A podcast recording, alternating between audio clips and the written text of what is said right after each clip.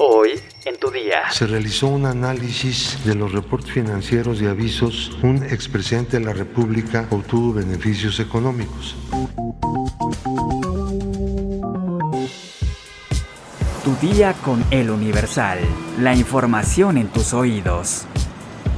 Hola, hoy es viernes 8 de julio de 2022. Ya se acabó la semana, pero la información no para. Entérate. Nación. Pablo Gómez Álvarez, titular de la Unidad de Inteligencia Financiera, informó en la conferencia de prensa del presidente Andrés Manuel López Obrador que presentaron una denuncia contra el expresidente Enrique Peña Nieto por posibles operaciones con recursos de procedencia ilícita.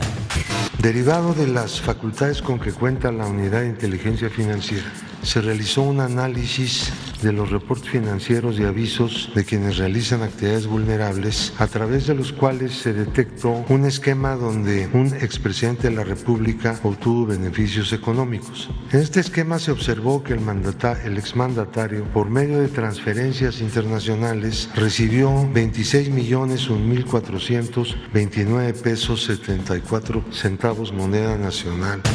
Por su parte, el presidente Andrés Manuel López Obrador mencionó que su gobierno no fabricará delitos.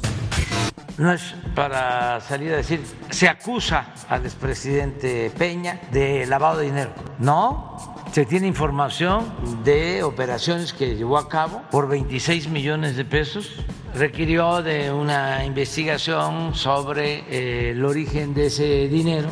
Quede de manifiesto que nosotros no vamos a fabricar delitos a nadie. Por su parte, el expresidente Enrique Peña Nieto respondió a los señalamientos de Pablo Gómez en su cuenta de Twitter. En relación con la denuncia presentada en mi contra por la Unidad de Inteligencia Financiera, estoy cierto que ante las autoridades competentes se me permitirá aclarar cualquier cuestionamiento sobre mi patrimonio y demostrar la legalidad del mismo. Expreso mi confianza en las instituciones de procuración y administración de justicia, escribió el exmandatario. Metrópoli. Eduardo Serio, presidente y director de la fundación Black Jaguar White Tiger, acusó a los medios de comunicación de hacer mierda su trabajo, luego de toda la polémica que ha generado el caso de los felinos maltratados en un santuario de la Jusco. A través de un video difundido en las redes de la fundación, dijo que los videos que han circulado en redes son verdad, sin embargo señala que él rescató a los animales en ese estado. Esos animalitos que ponen en forma continua en los videos tienen problemas genéticos horribles que o así me llegaron desahuciados o también estaban bien y presentaron los problemas genéticos en diferente en diferente momento de su vida. Eduardo Serio arremetió contra una ex trabajadora de nombre Yael y contra el titular de la Asociación de Zoológicos, Criaderos y Acuarios de México, Ernesto Zazueta, a quien también acusó de maltrato animal. El fundador del santuario señaló que los videos que circulan en redes sociales sobre los leones en pésimas condiciones de salud fueron sacados de contexto. También aseguró que ha dado todo por sus animales e incluso ha vendido sus relojes, coches y todo lo que tenía para poder seguir atendiéndolos. Estados. La Secretaría de Salud del Gobierno de Nuevo León volvió al semáforo amarillo al registrarse el miércoles la cifra más alta de contagios por COVID-19 desde el pasado mes de enero, además de un incremento en las hospitalizaciones, si bien con una incidencia muy por debajo de las anteriores cuatro olas de la pandemia. A reserva de los acuerdos que se tomen en las próximas horas, durante una reunión del Comité Estatal de Seguridad de Salud, la secretaria estatal del ramo, Alma Rosa Marroquín Escamilla, recomendó que para evitar que el Estado pase de una situación de riesgo intermedio a una de riesgo alto, aunque todavía se mantiene al 100% el aforo de establecimientos cerrados, se debe usar gel antibacterial y de forma absoluta el cubrebocas en espacios cerrados.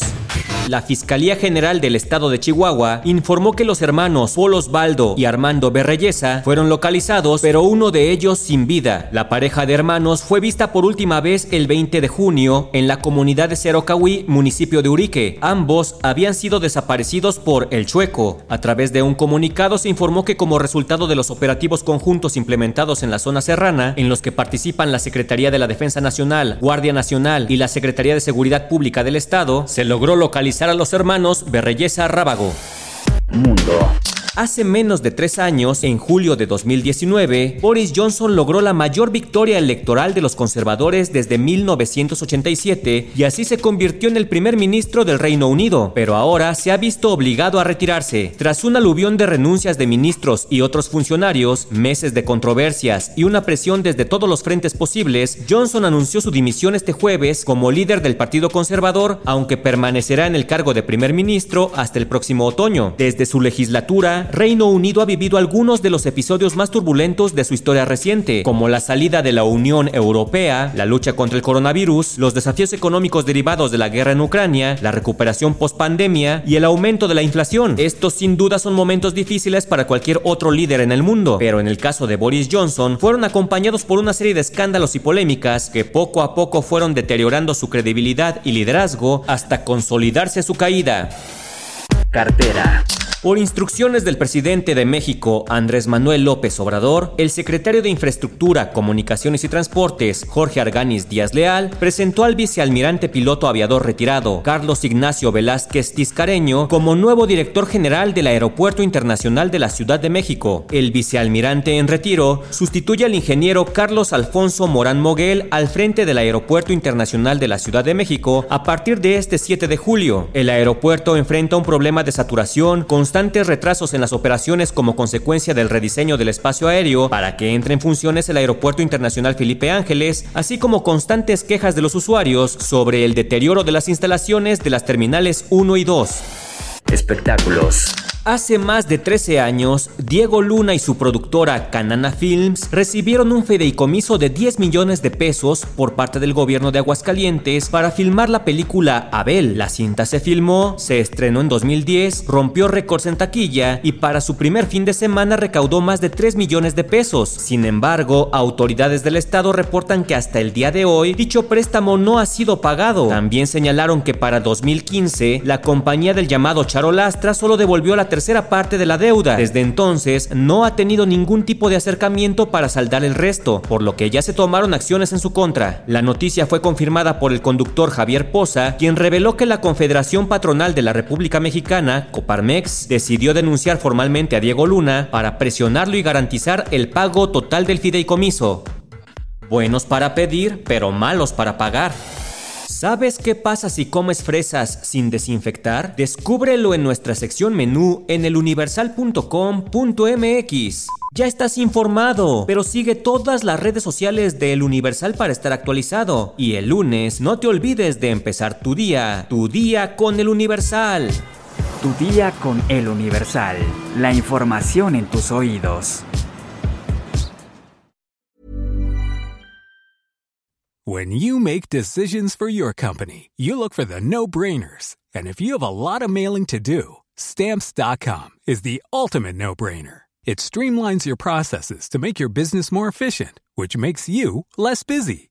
Mail checks, invoices, legal documents, and everything you need to keep your business running with stamps.com.